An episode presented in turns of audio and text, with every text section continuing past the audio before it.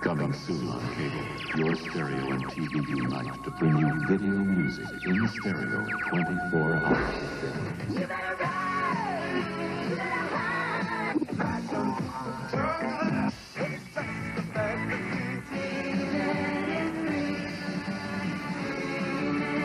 MTV Music Television in stereo. You'll never look at music the same way again.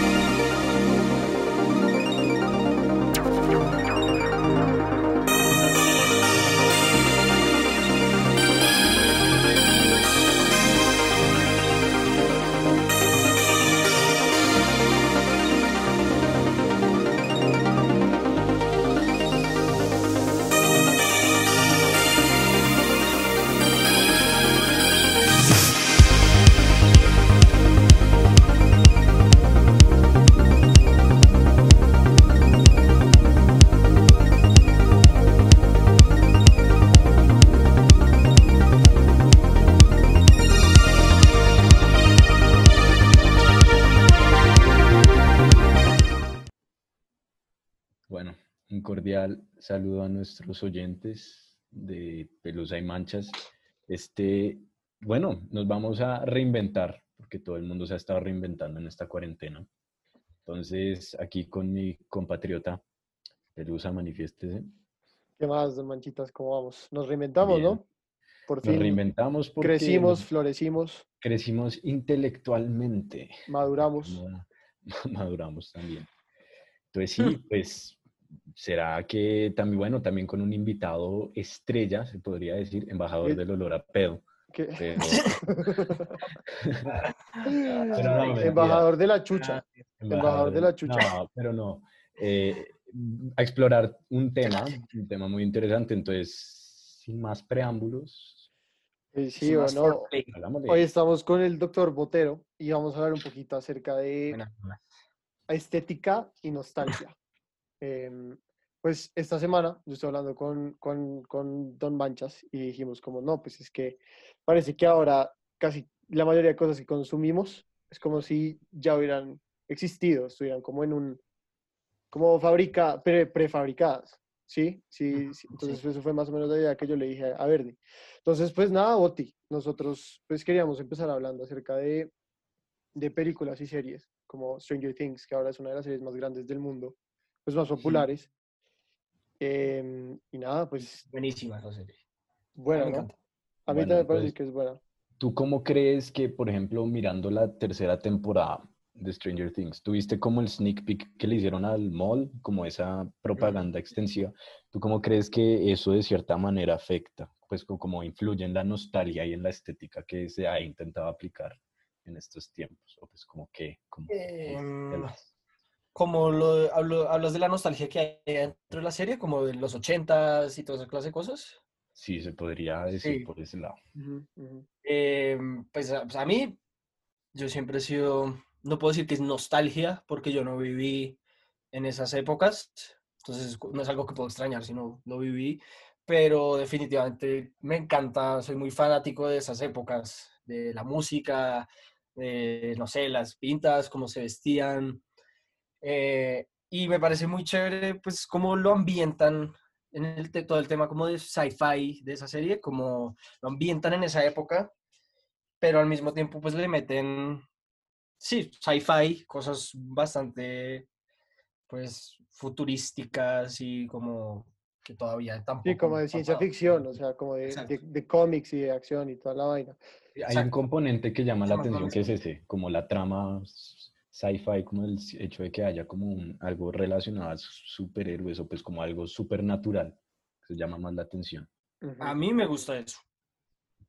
Sí, Digamos pues que es hay que- gente que le gusta Ajá. hay gente que es mucho más, mucho más de como una película dramática, que es- todo se mantenga como en lo real y que es muy crítica de que hayan como, pues, como cosas fantasiosas y como otras pues, como dimensiones y- hasta- Ajá. en temas de cinematografía, como efectos especiales y todo eso, que prefieren que sea mucho más crudo, mucho más orgánico.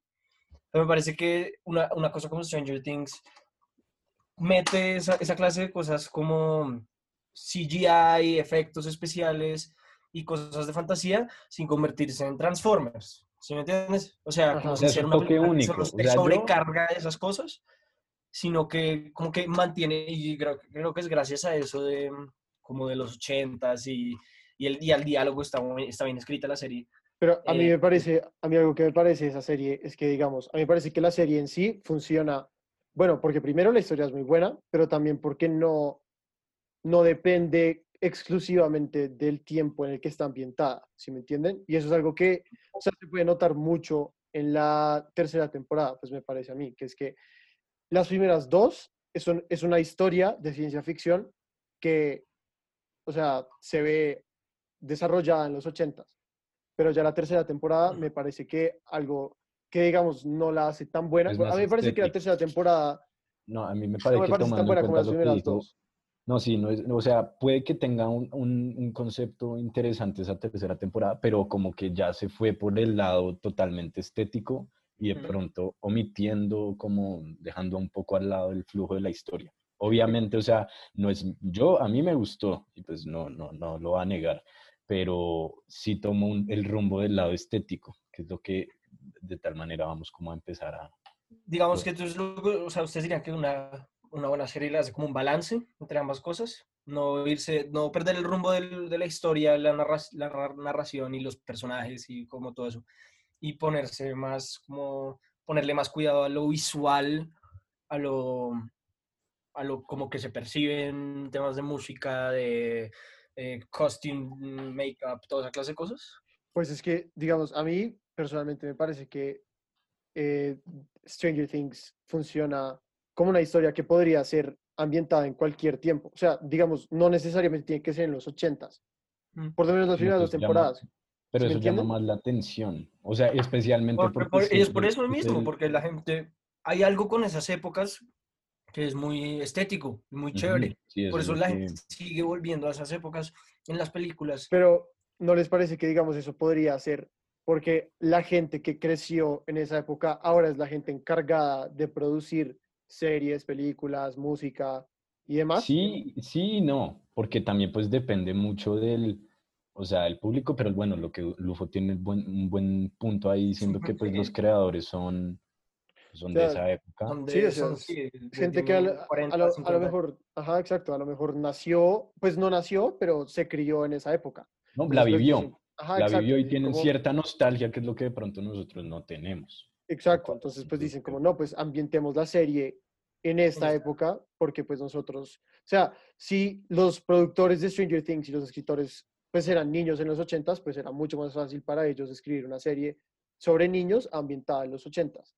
Pues me parece, ¿no? No, o sabían, sabían que qué los ochentas- componentes llamaban la, la atención. es Exacto, que- pero, pero es por eso, o sea, es que el Mike a los 80 mandan, esa vaina es, era una época demasiado, hay mucho que sacarle jugo en lo estético y en muchas cosas de esa época, porque era una época muy, tiene, Diversa. o sea, la música es excelente, todo lo visual, como en Stranger Things, como lo de los arcades, que van a jugar como en maquinitas, todas esas cosas que uno, pues como que uno vio, como... eh, eh, en, en- en uno, uno alcanzó a vivir esas cosas como en Gamebox y cosas así. Como que obviamente uno, uno las puede relacionar, pero un niño de los ochentas, que la música que pone en la serie, em, la, cómo se visten, como con los shorts, yo no sé, o sea, eh, eso, esa parte como que me parece muy, muy appealing, no solo a lo que decía como Lufo de, de, mm, de la generación que vivió eso, sino también a nuestra generación. Por ejemplo, nosotros tres somos muy, hoy en día el término es como hipster o retro, yo no sé qué, pero como que nos gusta mirar hacia esa época por alguna razón. Pero ustedes, ¿por qué creen, ustedes por qué creen que nosotros, a pesar, o pues no, no solamente nosotros, pero como gente más joven que necesari- no necesariamente vivió esa época, porque las cosas como Stranger Things tienen tanto appeal? por el lado estético. O sea, si uno se, yo diría que es por el lado estético porque, bueno, si uno le pone el componente político, era una época totalmente fregada. Sí, Sí, obvio. totalmente fregada. Entonces, lo que juegan mucho ahí en esa parte es el elemento como, pues, estético. O sea, dése cuenta, vuelvo y jodo El con vibe, del la vibra sí, el vibe. O sea, desde- de- o sea, nomás jodieron tanto con ese centro comercial en esa tercera temporada que todo giró en torno ahí. Pues, Ah, ese centro comercial. Ese centro comercial como de cierta manera O sea, casi que el traía centro, nostalgia. sea, Santi, que casi que el centro comercial era como su propio personaje, ¿no? ¿No les Sí, parece?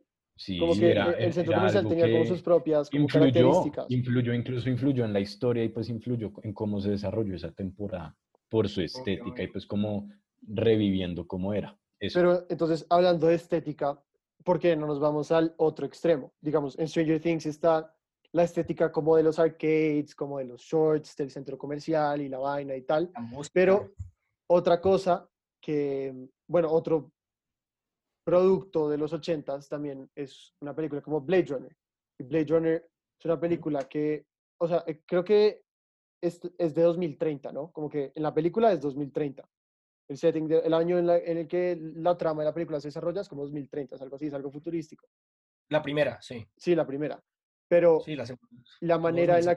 que ese producto, que la película creo que salió a principios de los 80, pero como se imaginan y la estética que tiene esa película, pues es 100% distinta a la estética de Things. 2030 que nosotros. Que Ah, y, ah, ok, aparte, y ok. aparte que nosotros nos, nos esperamos también. O sea, en Blade Runner uno Mm. ve Los Ángeles y es oscuro y los edificios tienen como pantallas gigantes de Sí, pues propaganda. hay muro literalmente para parar que el mar arrastre con todo. Ajá, ajá. Entonces, pues ese, Sí. es, ese es como el otro lado, ¿no? Como más, como distópico. La- es, es más oscura.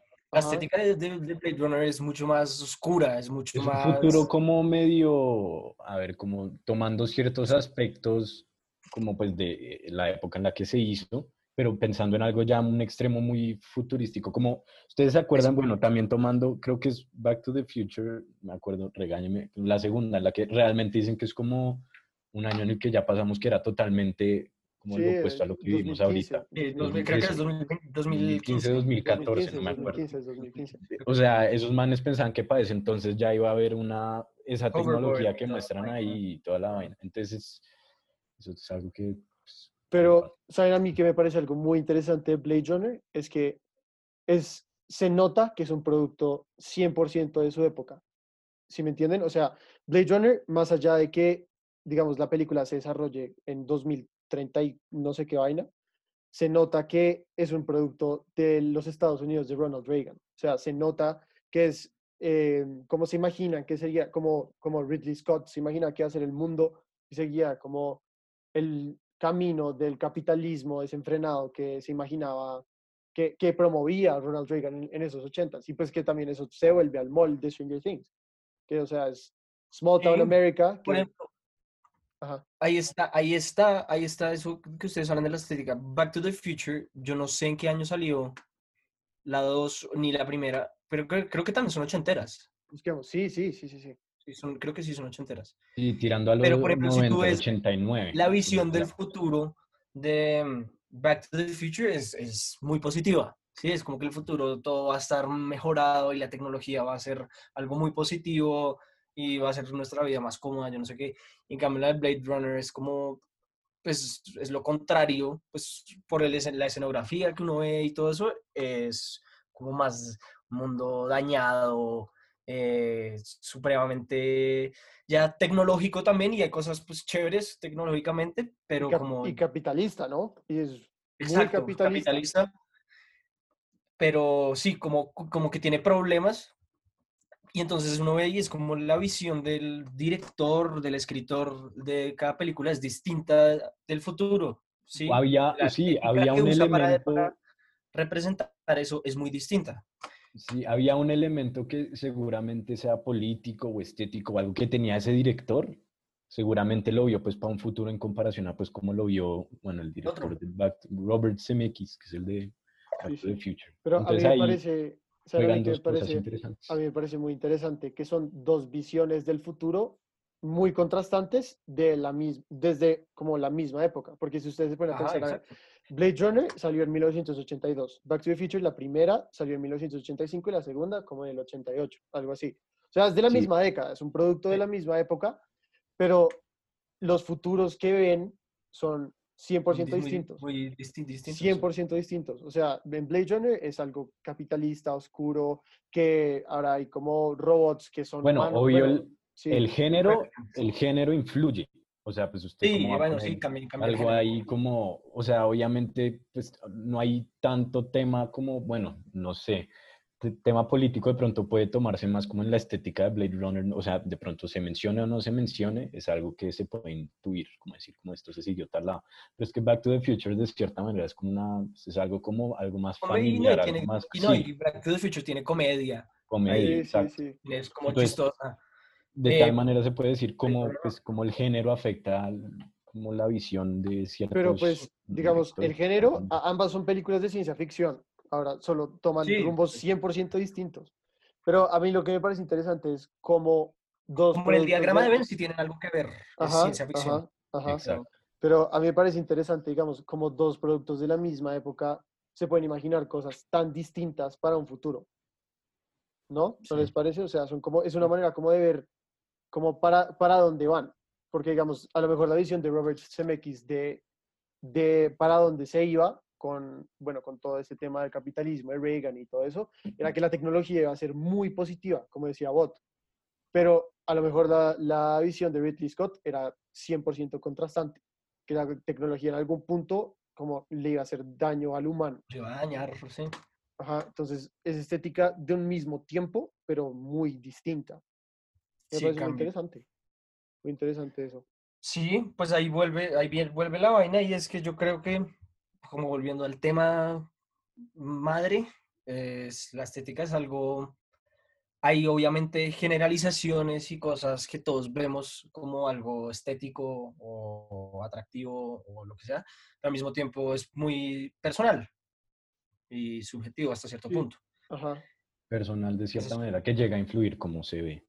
Sí, no, Exacto. y pues así- digamos para mí, dale, dale, hágale pelusa. No, que al final, al final se ve reflejado como en los trabajos de cada, como de director y escritor y músico, pues ve- es la visión que cada personal que cada uno tiene, pues se ve reflejada en el trabajo que muestra. Es- Sí, sí, eso. Y obviamente hay ciertos estándares, que eso sí ya es muy misterioso y pues vienen de, yo creo que deben venir, pues porque yo no soy calificado para decir ninguna de las chatarradas que voy a decir acá, pero las estoy diciendo igual. Em, eh, pues históricamente hay, hay como cosas que, que vienen con el ser humano de porque nos parece estético eh, ciertas cosas, manchas, bueno, manchasillos, mentira, sí estamos calificados musicalmente, por porque escuchar, escuchar. No, Pero sí, tenemos... para sí, somos- la o sea, aquí ya yo usted lo estaba dejando hablar, pero sí, tenemos cierto, cier- En la- la- tenemos todo el derecho de poder opinar en este tema, pero sí, som- es, es algo bias porque usted y yo, te- o sea, somos... No, pero digamos, en la música occidental nos hemos acostumbrado a escuchar solamente 12 tonos, 12 diferentes. Ya, yo tengo esto acá además, como... Ya, eh, pero no, eso, eso no es cromático, sí, ni sería...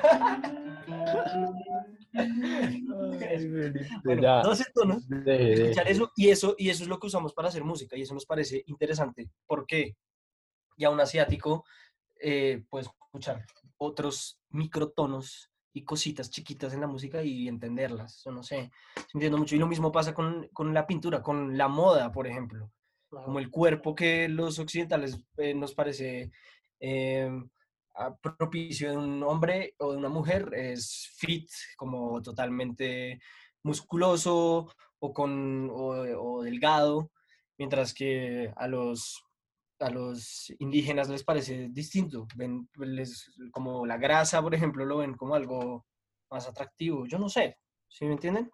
Es como muy... Esas, esas cosas vienen históricamente como metidas en el cerebro, pero al mismo tiempo cada persona desde su propia individualidad puede eh, crear su propia definición de lo que es estético y lo que es eh, bonito. Pero entonces, yo les doy una pregunta. ¿Ustedes por qué creen que la gente, o pues la gente que hace cine, que hace música, que hace, bueno, que hace todo este tipo de, de entretenimiento y cosas que nosotros consumimos a diario, porque siguen volviendo a los tropes y a la estética de hace 40 años? ¿Qué, es lo- Porque qué es lo que lo hace tan atrapante? Yo digo ahí, obviamente hay resto, o sea, la parte visual es algo que influye demasiado. O sea, bueno, ahorita entrando al próximo tema que de pronto puede responder más eso. Yo digo que es el, el tema visual 100%. O sea, el hecho de cómo era la moda, de cómo eran los colores de esa época, de cómo se presentaba todo, incluso como de cierta manera la arquitectura, o como por ejemplo el, como el estereo- estereotipo, como un café o como un restaurante en esa época, eso se- era, es algo agradable que de pronto se envidia hoy en día solo por la parte estética. Sí, O pues. sea, la gente, la gente seguramente quiere revivir eso solo por el hecho, porque es visualmente atractivo, omitiendo. Como un ahora, pues, en tiempos de pandemia, como los autocines, ¿no? Los autocines ahora están, pues que la gente está que se va para un autocine en Cine Colombia. Yo lo haría. y- yo lo haría, Yo ya necesito ver pues. No, pues, o necesita sea, ver, necesita ver Yo creo Tenet, que a todos, ese- a, todo, a todo el mundo le gusta ir al cine, pero pues ahora la gente está haciendo fuerza para que hayan autocines y pues obvio. O sea, puede ser por la, por la, bueno, por las circunstancias de la pandemia, pero también puede ser porque y también, como aparte de eso, la gente pues dice como, no, pues qué chimba, hace rato no hay un autocine acá, como, o la gente, digamos, nuestros papás dicen como, no, ¿se acuerdan cuando había un autocine, tal vaina, íbamos al Sí, sí. autocine y ajá, Y es algo que uno nosotros conocemos a través como de una película que uno ve como eh, los manes en el autocine dándose el primer beso, yo no sé. ¿sí entiendes? y es como Hay, que hay ciertas vainas que probarlo. incluso como los papás de uno decían como, ah, esas épocas del autocine, toda la vaina. Entonces, Sí. obviamente se pues, acuden a vainas del pasado pues, para, obviamente, seguramente lo harán pensando en revivir los- esa nostalgia o algo así, o lo harán solamente pues porque no hay, no hay otra Pues, forma. de No hay otra, sí, o sea, pero yo creo que, yo creo que son, son ambas cosas, o sea, yo creo que, o sea, nosotros como una generación más joven dice como marica, pues nunca he un autocine, porque pues, o sea, yo nunca he un autocine, pero se me haría chévere ir a un autocine. Y digo como no, pues chimba ir a un autocine, pero también no está totalmente, es algo que no está totalmente determinado por la, por la nostalgia, sino que también está determinado por las Por la circunstancias pandemia. actuales. Ajá. Obvio.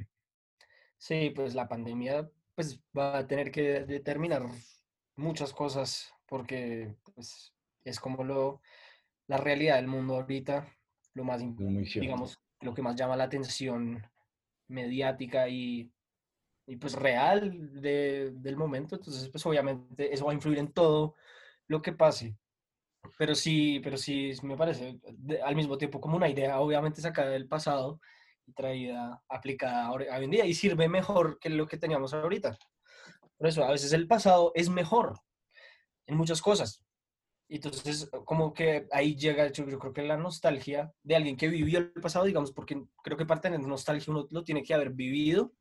El hecho de que a mí me guste más eh, la música de los 70s que la que sacan ahorita, no me hace nostálgico porque yo no viví esa época Ajá. sino me gusta la música de los 70s. Pero una persona que sí vivió eso y dice como todo, uno escucha mucho como en la cultura hoy en día, como, no sé, el tío o lo que sea, diciéndole con uno como, oh, marica, todo era más chévere en, en los 80s, todo era más chévere antes.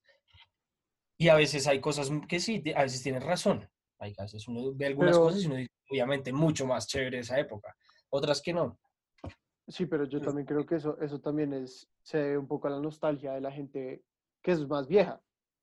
O Sí, sea, la, la, sí, la, la gente que dice como no, pues a lo mejor las cosas eran mejores en los 70s, pero pues, o sea, uno ve y pues históricamente no era así. Como las cosas que uno puede ver juzgando de esa época, pues no era tan así tampoco. Pero pues, Yo No sé. difiero, ¿sabes? Yo creo que en algunos sentidos sí.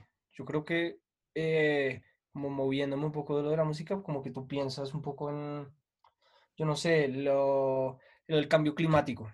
Antes, en los 70 digamos que no, todavía no, ya se estaba yendo para allá ajá, en la cosa, pero todavía no existían, pues, la cantidad de carros que hoy en día uno ve en la calle, eh, pues, eh, eh, no hoy en día, pero pues... eh, en- no, sí, pero se entiende, antes, como, como actual, sí, como actual. Em, como hay, hay cosas que uno sí ve antes y uno dice, obviamente el mundo, el mundo también se ha traído encima con la tecnología y con, con el crecimiento de la población, muchos bollos ambientales, pero digamos, sociales, está este aspecto y está este, tú teniendo 20 años en 1974, en cualquier momento, o sea, era plena Guerra Fría, o sea, en cualquier Pero momento mandaban a mandaban nuke y colocar chao. Yo iría a Servicio. Vietnam, yo Chao. sería, O sea, yo estaría protestando, estaría así en la Yo disco. creo que, yo creo que, yo creo que Baboso.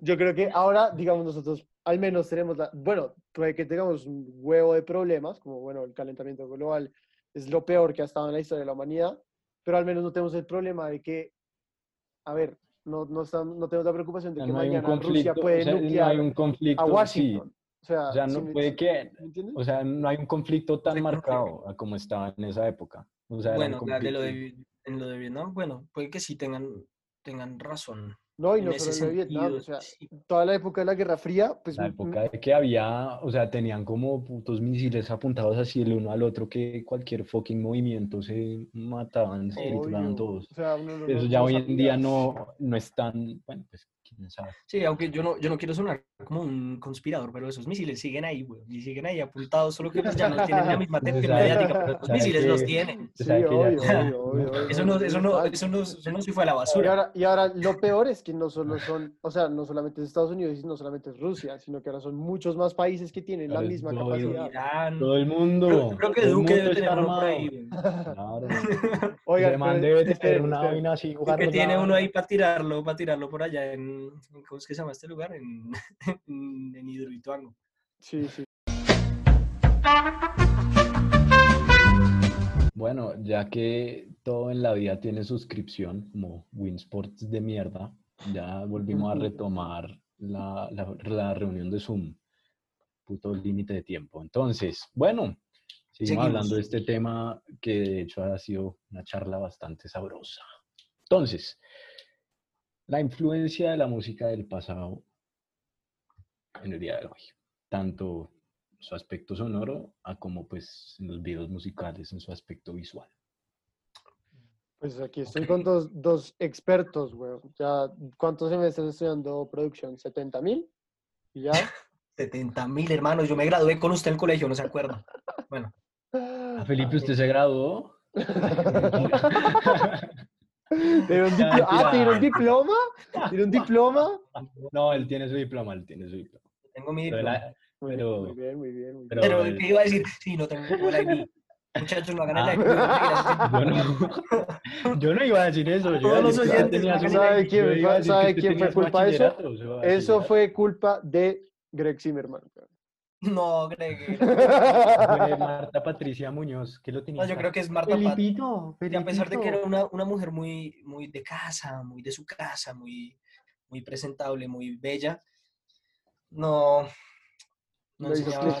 No No, mentira, hizo- no, yo no soy hizo un bruto clic. para las No matemáticas. hizo, no hizo. No hizo clic. Hágale pues. Segundo tema. Bueno, segundo tema ya dicho. Entonces, vamos a mirar, pues, a ver qué ejemplos. Mire, vámonos a Bruno Mars, Versace on Tour, Versace on the floor. un tema Ese man, interesante. ese man es como si estuviera haciendo Off the Wall de Michael Of Jackson. the Wall, vaya y mire Rock no, With el di- el You, disco, vaya y mire el el video de. Rock With You No, y a es ver, una copia. sí, se Pues, parece bastante, ¿no? Se tiene, Bruno. tiene ciertas, ciertas... Bruno. Díaz Mars. Mentira, no, no, Bruno Mars solo. ¿Qué Eh, pasa con Bruno Mars, Botti? Pues, Bueno, ¿qué pasa? No, ¿qué opinas de ese, es de como cómo si él coge- ha adaptado eso? Sí, ¿qué piensas Es de como cómo si él ha coges a Prince y a Michael Jackson y, y o, o mejor si Prince fuera un niño y Michael Jackson, eh, mentira no, eh, so- o sea, coges a Prince y a Michael Jackson Esa metáfora iba Usted, muy usted hizo, oscura, güey. usted hizo polémica, Esa, Felipe, no, esa, hizo esa polémica. metáfora iba muy oscura Ok. para un documental. y si coges a Prince y a Michael Jackson musicalmente y los fusionas, eh, yo creo que algo muy parecido a Bruno saldría, porque pues Maica Bruno tiene los pu- pulmones, la voz de ah, Michael Jackson, weón, una cosa demasiado linda. Ajá. Dicen que ese man es como el hijo perdido de ese man. Hasta, hasta sí, yo he escuchado esa, teoría conspirativa, em, pero no lo dudo mucho. Eh, No, ese man es el hijo de Botero, güey. Bruno Mars es el hijo de Ah. Botero. Bueno, ¿quién? ¿Bruno? Bueno, pues del Bruno. Bruno, Bruno. Bueno, eh, Lufo, no, Eh, no te salió. El caso es que yo creo que en, en el estilo, el- o sea, ahí se ve el funk, como el funk, el, el Mantiene un flow, él mantiene un el flow que es R&B, de el R&B, que ambos tenían, que es muy pues, afro, eh, está presente en la música de Bruno Mars. Y por eso es tan, se me hace que, que está así de exitosa, o sea, porque es, tiene ese flow que no es como cuantizado, que es una palabra técnica de, de música, que significa que todo está perfecto, amarrado a, a un pim, pim, pim, pim, a un clic, ¿sí me entiendes? Sino que ahí, ahí es imperfecto y es, es muy feeling, tiene mucho feeling, mucha pasión metida ahí. Y Es algo que destaca en comparación a bailable, se muchas puede vainas bailar, que, sí, es algo que destaca en comparación a muchas vainas que pues salen en estas épocas. sí, Pero sí, tiene a ver, mucho soul. Tiene Ti- mucho Es algo que sí, exacto. Y, y, pues es, es algo que suena bien en vivo, además. Yo Que se, no se fui al presta para un buen concierto, show, ¿no? Se presta para un buen yo no show. fui al concierto, bueno, sí, el show, pues, el, el bailarín, ah, bueno, también es- estamos omitiendo esa cosa que Michael Jackson también tenía, que era el baile. Y Prince también era, era, era buen, buen dancey, dancey guy. Entonces- Dancing guy, dancing guy. Dancing He's a man, very nice dancer, very nice dancer. No, pero, dancer. pero bueno, pero entonces, ah, pero en cuanto a la Me parece que estética, tiene algo así es The Weeknd, por ejemplo. The Weeknd, no, para mí que toma, ahorita, por ejemplo, vaya y mire mm, álbum nuevo que The. Weeknd para mí es como el primo deprimido de Bruno Mars, como el, el primo, ¿sí me entienden? Como es un poquito, Melancólico. Tiene su lado, tiene su lado de tusa, sí. tiene su lado de es como que depreso, ajá, ajá, me, me Pues parece. sí. Pero eso también hace parte de la estética. Juan. Andrés Arango no tiene- escuche, que después nos termina regañando, pero, pero sí, es un poco, un poco Melancólico. weón. depresivo. Pero, pero, pero, por ejemplo, eso es, es- pues, que usted ya está volviendo a traer el tema de la estética. Pues eso es también hay una estética total para eso. Digamos, el blues, toda esa música, eh, pues no es feliz tampoco, sino que es de, pues, de guerrearla, de, No, pero, de pero, problemas, ok, sí, pero, de- pero tiene optimismo, pero es Pero, o como- sea, sí, pero si es que si uno se de oye cierta como, no, mire esa estética que hay en el álbum nuevo del Man After Hours, como, bueno, de cierta manera todo, creo que hay dos, hay dos canciones del, del álbum del man que no tienen como esa estética como de cortarse la pija. Como, no lo puedo poner de otra manera, o sea, en serio. La, que es como Blinding, Blinding Lights y, bueno, no sé, seguro hay otra. Había hay otra, pero no me acuerdo cuál era. Pero el resto son canciones que son, pues por lo general, un poco tristes, un poco melan- melancólicas. Pero hace poquito, por ejemplo, volviendo a lo, a lo, de, mm, a lo del tema pasado, a los 80 rápido y volvemos, eh, el man sacó una hace poquito supremamente 80s. Sí, No ese es Blinding Lights, que es súper... Blinding Lights sí, del álbum Mucho nuevo. synth y mucho... Marica, pop. y esa, esa canción, esa canción es 80s, a lo que da. Sí, es No, el- todo se re- gira, o sea, revive, como rescata esas vainas, eso, rescata esos sonidos que son de esa época que seguramente hay gente que dirá, uy, marica, esto, esto es nuevo, pero no, pues obviamente ya ocurrió y ya, de cierta manera, es bastante O sea, a mí algo que me parece muy interesante es de- volviendo a lo, de lo, a lo primero que hablamos. O sea, uno ve Stranger Things y empieza la canción y uno dice, marica, esta canción es una putería. Y a lo mejor suena muy futurística, pero en verdad es, es No, retro, es, es- como del es- pasado.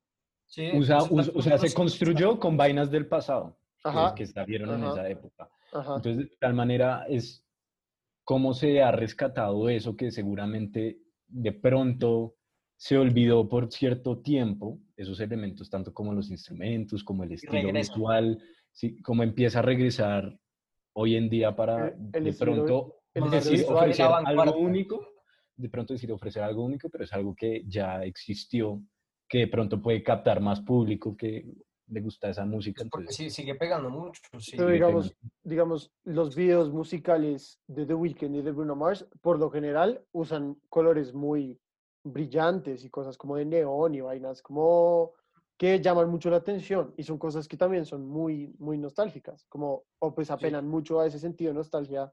los colores, the colors. Pues, colors. Otra cosa, otra cosa que puede como sacar ese sentimiento de la nostalgia de uno es, es que antes las- el trabajo se hacía distinto, sobre todo en, en eso, el show business, las películas y todo eso.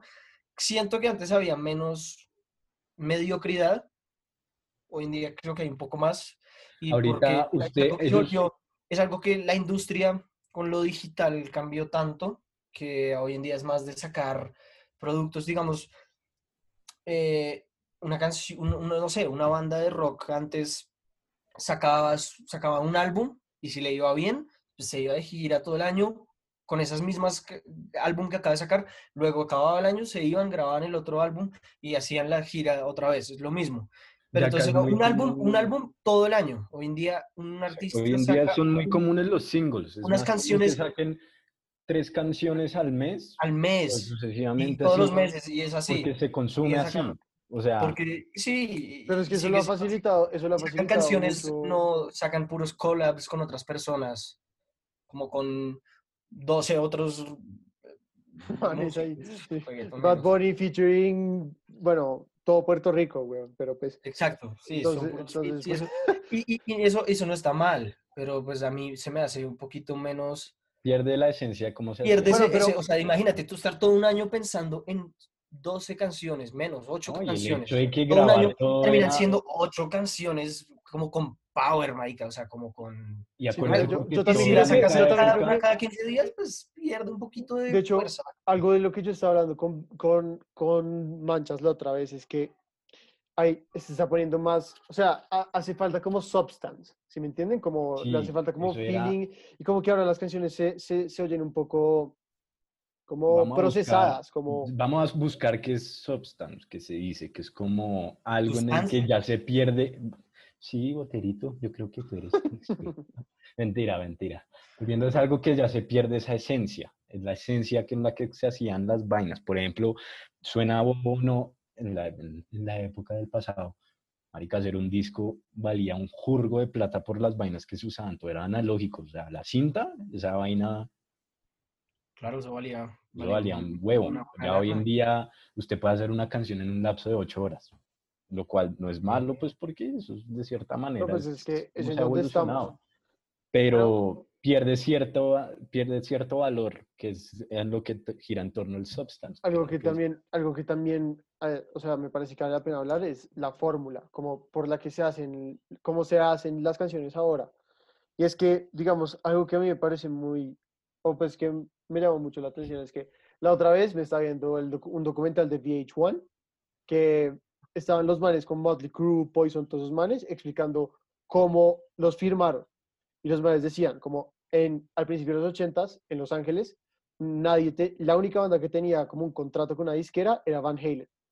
Pero después eh, Quiet Riot sacó Come on Feel the Noise y después los manes dicen que todas las bandas que tuvieran una batería con dos bombos las firmaron las disqueras. O sea, no importara cómo sonara, solo era como la estética y cómo se veían. O sea, mire, usted incluso le pone a mirar como Motley Crue y, y, y, a ver, mire, Lufo, mire Poison, a ver, me dijo, puta favor. O, bueno, vainas así de ese estilo.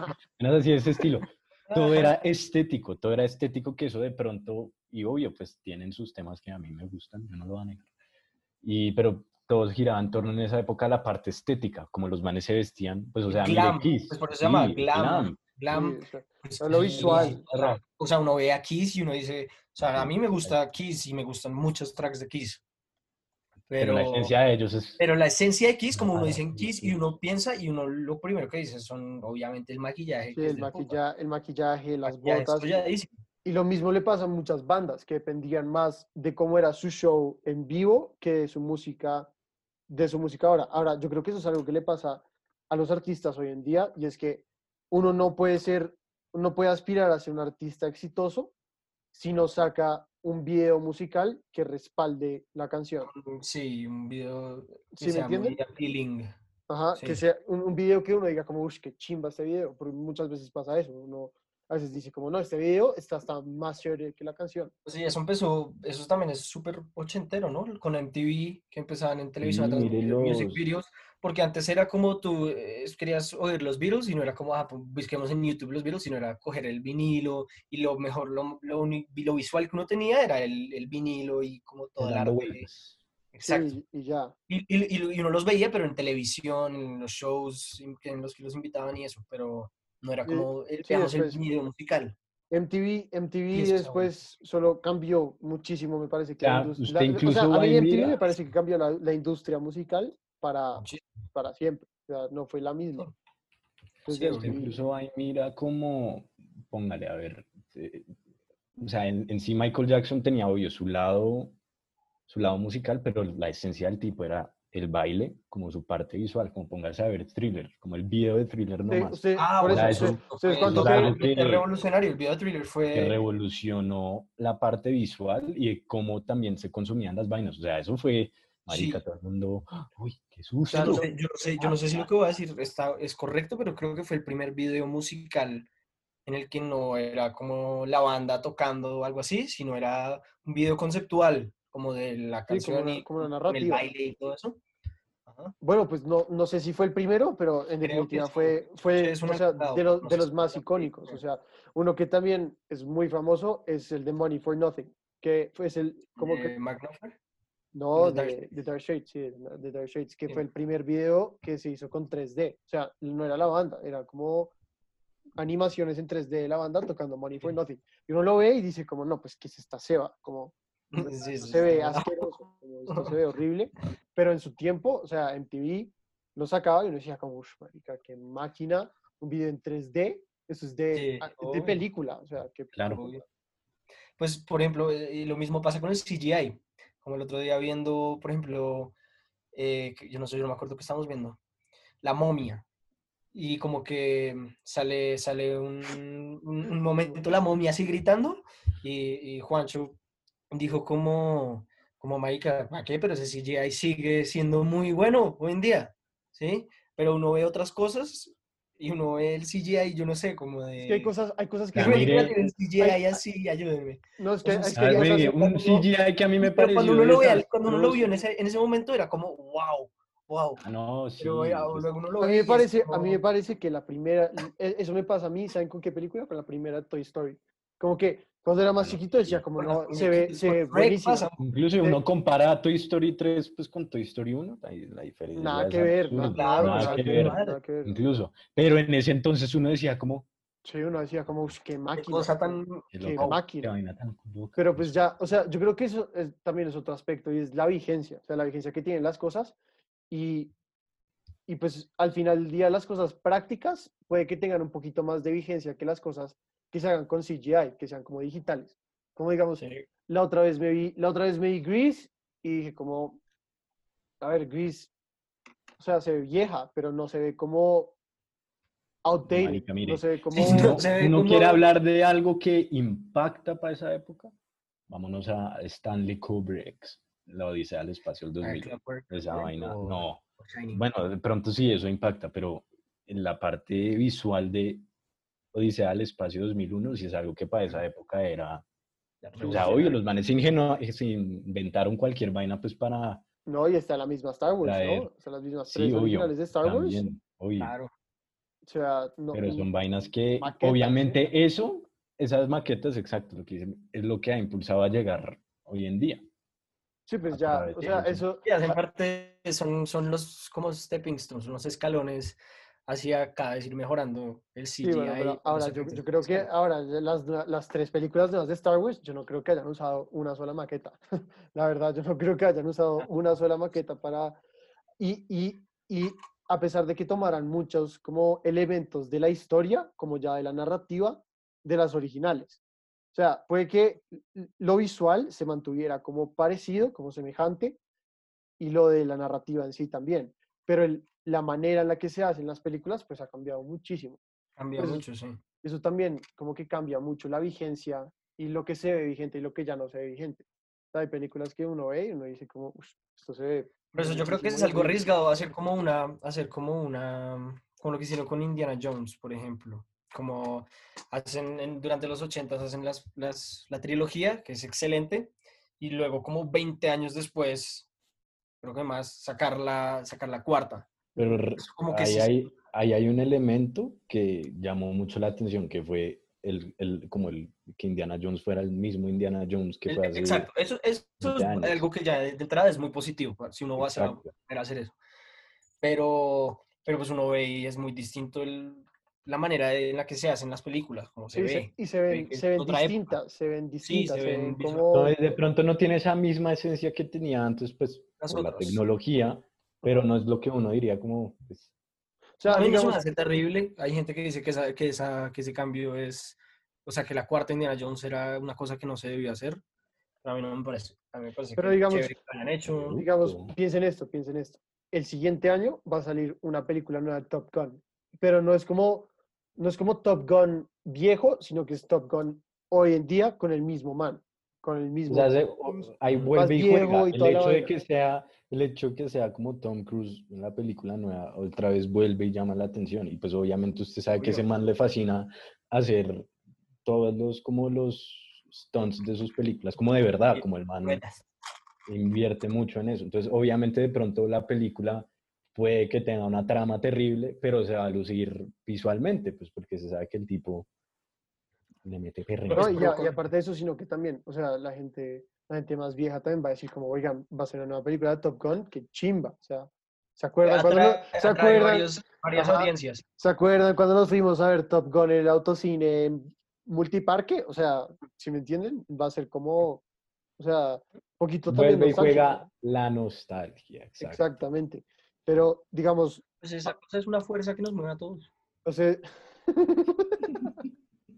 Pero, ¿Qué? ¿Te sonó muy fumado o qué? no, pues, que eso es una fuerza pero- que nos mueve a todos. Pero digamos, algo que sí se hizo mal, y fue, algunos se vieron No, a Go- porque no vamos a hacer una chiva a todos los oyentes. Prepárense. Porque Así, por nostalgia de el- vernos a el- nosotros, por nostalgia de la cara de nosotros, vamos a luego, pues, empeorar nuestra memoria consumiendo alcohol. El COVID. a la- vuelve y juega la nostalgia de revivir esos bellos tiempos en- Exacto. de un Pero-.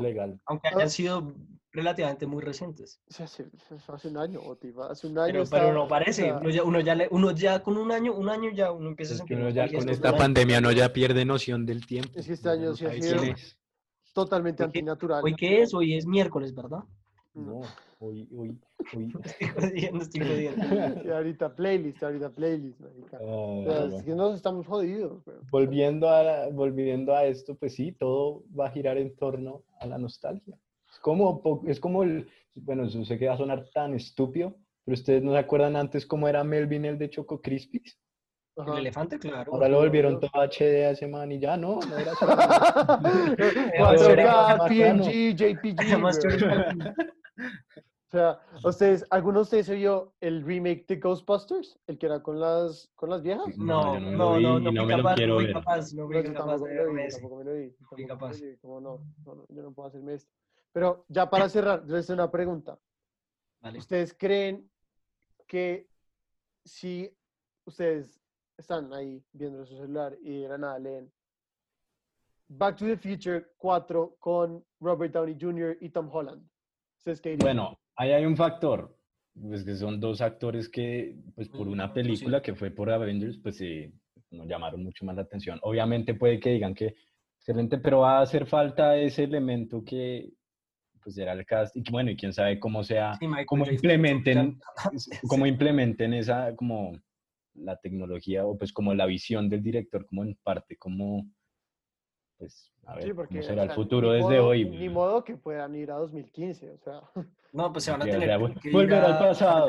a 2000, ¿qué? Sería hoy, hoy si la hicieran hoy en día sería como do- 2070. Sí, algo Al así. 100. Algo así, algo. Sí. 2060 y pico, no sé. Ah, yo Pero personalmente entonces, diría ahí como vuelve y juega. ¿Cómo sería esa visión? Pues sería- Por sería el cuestión impacto que hay uno- hoy en día, tanto pues con lo que, pues como el impacto climático y bueno, y como vamos a raíz de la pandemia, pues ahí cómo se vuelve y juega el futuro. que Ujú, vemos- ujú. que vemos muchos. Pero entonces, Boti, en conclusión, ¿tú qué sacas de esto, de toda esta cháchara que echamos? Toda esta cháchara.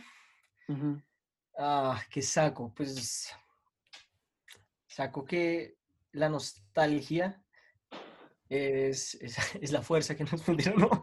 Eh, eh, Ay, no, porque siento, siento que la nostalgia es algo positivo porque hace que uno del pasado rescate las cosas que valen la pena rescatar, sobre todo en, en- en- en lo musical y en lo estético. Y de la estética pienso que es chévere que existan esa clase de, de reglas generales de la estética, como, no sé, como lo que es tener el pelo largo. y, Se va de y lo Kiko, que- güey. Usted está consciente, usted está consciente que nadie va a ver esto. Usted, está consciente que está pero es consciente que nadie va a ver esto. Esto es solo, es pero audio. yo, creí, yo creí que esto se lo, lo grababan, lo iban a echar visual. No, No, es creo que que esto o nos sea, ayuda a pero- puede pero- hacer, pero la hacer, estética- hacer, sí, Mejor claro. dicho, la estética es algo eh, personal en su mayoría para mí. Entonces es Ok. algo que uno debe escoger y, y, y res- y se debe respetar con las otras personas, lo que les consideran estéticos. También saco que ustedes dos son un par de ratas inmundas. ¿no? Ay, No, pues. Tomando en cuenta lo que dijo el embajador de Olor a Pedo, pues nada más, nada más. El embajador de la chucha. El Embajador embajador de la chucha. güey. El embajador. Nada, yo digo, bueno, yo digo que sí, vos tienes razón, exacto, y que siempre va a haber un componente nostálgico o estético que pues, bueno, nostálgico Obvio, que revive como parte Manchas, visual y Manchas parte siempre va a estar de acuerdo conmigo. Manchas nunca va. Sí, Manchas es un poco, Manchas es un poco gay, la verdad, me parece. Ay, bueno, y Lufo, ¿y usted qué va a decir? No, yo creo que ya la nostalgia eso es del pasado, vivamos en el presente, ¿no? No, Lufo, a usted- mí, a mí me ¿Usted parece qué cuadro que... tiene ahí? Dígame usted qué cuadro tiene ahí. Tiene un cuadro de Led Zeppelin. Reviendo el Sa- pasado. bueno, eso es un buen análisis. El pasado. A mí me parece, no, no, no, a mí lo que yo digo es que yo iba a sacar que, que nada, que esperemos que se, que se vea mucho más, mucho más Esperemos a que pase la pandemia para poder. estética, estética mucho más inspirada en el pasado y mucho más, mucho más amigable y mucho más, no sé, que tenga como un, un yo no sé cuál, ¿sí me entiendes, Bernie? ¿Sí me También, entiendes? también, también ¿Qué? toca sacar- Espere, ¿qué? ¿un ¿qué? ¿Un ¿qué? qué? Je ne quoi. sais Excuse quoi, me. un je ne sais Francés. quoi. Ya no sé- Ah, ok. Yo no sé cuál. Ya, ya, ya. Em, también saca, toca sacar para los oyentes que los ochentas, marica. Ahí está, ahí es donde está el flow. Ahí, en donde está, ahí es en donde está la esencia de hoy en día. Óiganse, óiganse, Sí, oigan ser. música, pasen bueno y cuídense mucho. Y nada, pues Boti, muchas gracias por estar otra vez con nosotros y pues Descarguen el Corona App, lávense las manos, usen tapabocas. un abrazo, un abrazo y nos oímos. Salgan a la calle, Muy pronto. salgan a la calle. Nos vemos muy pronto y, y hasta luego. Hasta luego, güey. Gracias por escuchar este bollo de mierda.